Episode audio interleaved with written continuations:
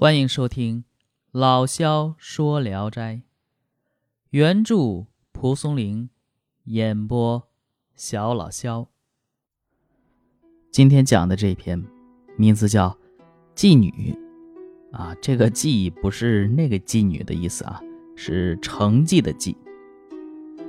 话说浙江绍兴有位寡老太婆，夜里纺线呢，忽然一个年轻女子推门进来了。笑着说：“老妈妈不累吗？”看这女子十八九岁的样子，容貌秀美，衣着绚丽。老太婆吃惊地问：“姑娘从哪儿来呀？”女子说：“我可怜你一个人孤单，来陪伴你。”老太婆怀疑她是从侯门大家逃出来的，再三追问，女子说。老妈妈别害怕，我和你一样都是孤身一人，我喜欢你洁净，所以来了，免得两个人都孤孤单单的，这不好吗？老太婆又疑心他是狐狸，犹豫着不作声。女子竟然自己上床替老太婆纺起线来，说：“老妈妈不用担心，这些活计我也很会做，一定不会增加你的负担的。”老太婆见她温存可爱，也就安下心来了。夜深了，女子对老太婆说：“我带来的被褥还在门外，麻烦你出去上厕所时顺便拿进来。”老太婆出去，果然拿回了一包被褥。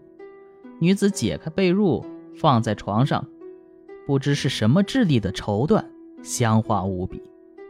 老太婆也铺开自己的布的。被褥与女子同床，女子刚解开衣服，一股奇特的香气充满房中。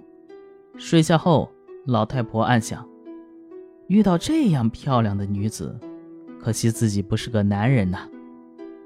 女子在枕边笑着说：“老妈妈七十岁了，还想入非非吗？”老太婆说：“啊，没有啊。”女子说。既不是想入非非，怎么想做男子呢？老太婆更觉得他是狐狸了，非常害怕。女子又笑着说：“想做个男人，心里怎么又怕我了？”老太婆更害怕了，两腿抖得床都跟着摇起来了。女子说：“哎呀，就这么大胆子，还想做男人呢？实不相瞒，我是仙女，但不是来祸害你的，只要你不乱说。”保你衣食不愁。老太婆早上起来便跪拜在床下，女子伸出手臂扶她起来。她手臂上的皮肉细腻如洁白的香纸，散发着香气。刚一接触到，立刻觉得身上很松快。老太婆心动，又想入非非。女子嘲笑她说：“老婆子才止住站立，心又想到哪儿去了？如果你是个男人。”一定会为情而死的。老太婆说：“哎，我若真是个男人，今晚哪能不死呢？”啊！从此两个人相处十分融洽，每天一同纺线织布。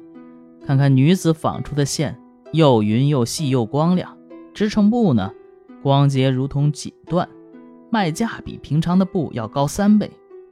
老太婆每次出门就从外面关紧门，有来探访她的都在别的屋子里应酬。过了半年都没有人知道这件事儿。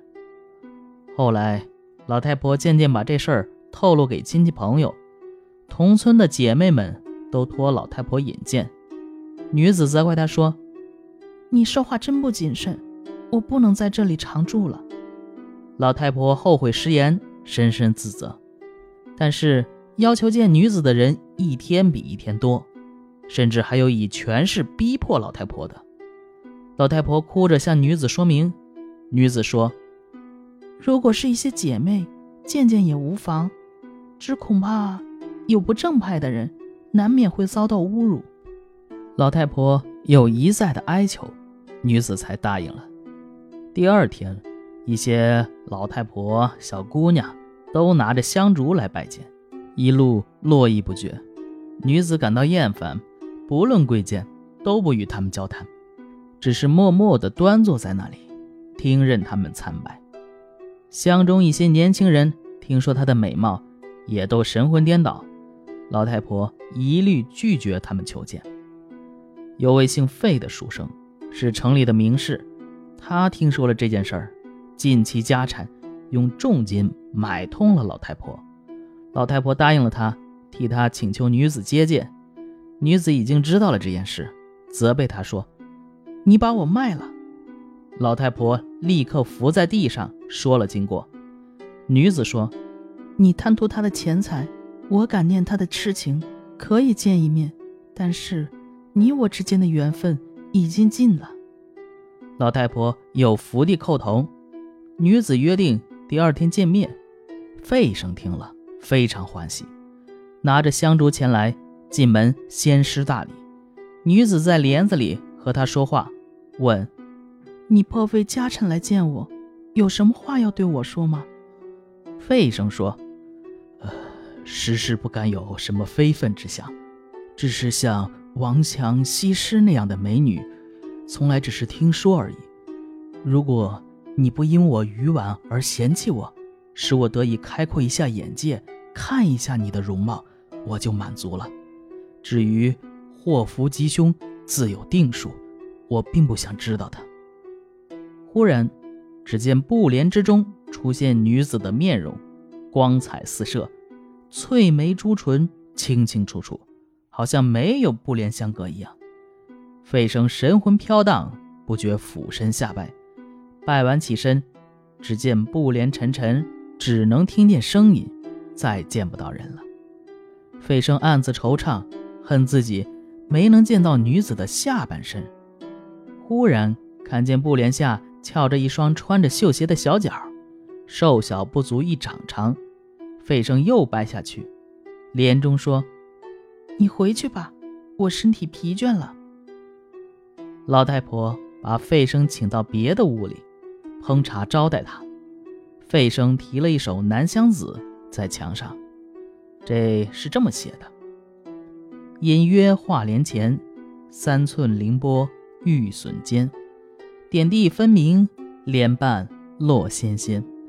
再着重台更可怜，花衬凤头弯，入卧应知软似棉。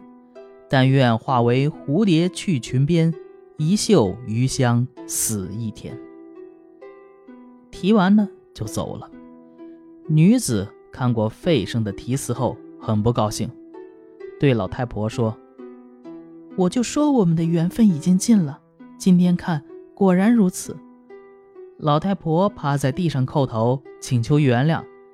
女子说：“错不全在你身上，我一时不慎堕入情障，把容貌让人给看了，才遭到淫词的亵渎，这都是我自找的，你又有什么过错呢？”如果我不赶快离开这里，恐怕会深陷情网之中，历劫难出了。于是把衣服打成包裹就走了。老太婆追着挽留他，一转眼他就不见了。好，这个故事讲讲完了啊啊！说是故事，其实没有多少，呃，离奇曲折的情节。只写呀，一个寡妇啊，也就老太婆，在夜间遇到漂亮的狐女，想入非非。嗯，啊，老太婆想入非非。嗯，后来求见狐女的人络绎不绝呢。呃，乡中众少年尤其神魂颠倒。而狐女在一个叫费生的名士示爱之后呢，终于担心深陷情网，啊，飘然而去了。所以说他最后啊，说是这是这首词是淫词滥曲啊，但是啊，毕竟是动了心的，他只不过就是怕再进一步动心下去啊，就不光是动心的问题了，可能是整个身也就会陷入劫难之中了，所以早早的走了啊。这个其实也是探索食色性也的主题啊啊，表达其实表达无论是人类啊，还是这个狐鬼妖怪啊。其实是对这个性色啊，都是难以抗拒的。啊，小说在题材上有点特色，有探索也有创意。呃，好，这篇就讲完了。我是肖老肖，咱们下一篇接着聊。